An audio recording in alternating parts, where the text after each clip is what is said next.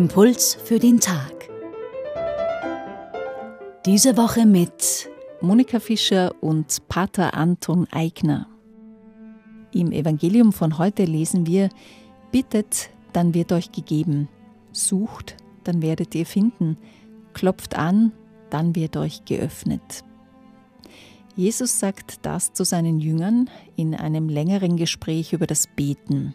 Gestern haben wir schon einen Teil dieses Gesprächs im Tagesevangelium gehört. Da hat Jesus seine Jünger das Vaterunser gelehrt. Pater Eigner, heute tun sich viele Menschen schwer mit dem Beten, ob in alten, überlieferten Worten oder auch in eigenen Worten. Wie können wir beten, auch wenn uns die Worte fehlen? Für das Beten braucht es nicht viele Worte.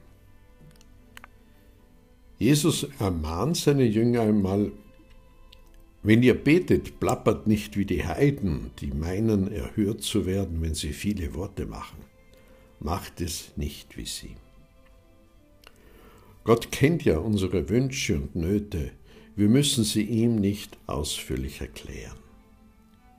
Die Worte sind eher für uns als Betende wichtig, damit wir nicht abschweifen und an etwas ganz anderes denken als an unser Gespräch mit Gott. Deshalb sind formulierte Gebete wie das Vaterunser oder der Rosenkranz für viele Menschen hilfreich. Aber man kann auch ohne Worte beten. Vom heiligen Pfarrer von Ars wird erzählt, dass er immer wieder in seiner Kirche einen Mann beobachtet hat, der oft lange schweigend in einer Bank gesessen ist und auf das Kreuz geschaut hat. Einmal fragte der Pfarrer den Mann, was er denn da so tue. Und der Mann hat geantwortet, er schaut mich an und ich schaue ihn an. Ein tiefes Gebet ohne irgendein Wort. Manche Menschen klagen, ich möchte ja beten, aber ich bin so zerstreut. Immer bin ich mit meinen Gedanken gleich ganz woanders. Nun, vielleicht kann ich einmal versuchen, diese lästigen Zerstreuungen einfach zum Gebet zu machen.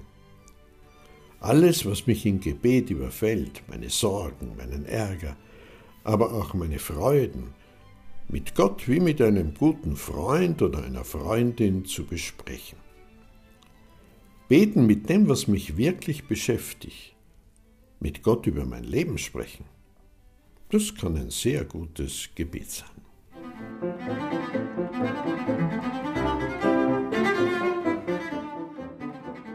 Pater Anton Eigner ist Jesuit. Er arbeitet im Kardinal-Könighaus und im Pastoralamt der Erzdiözese Wien im Bereich Spiritualität. Das heutige Tagesevangelium finden Sie bei Lukas Kapitel 11, 5 bis 13. Die Impulse können Sie auf radioklassik.at slash Impuls für den Tag nachhören. Hier haben wir auch die Bibeltexte verlinkt.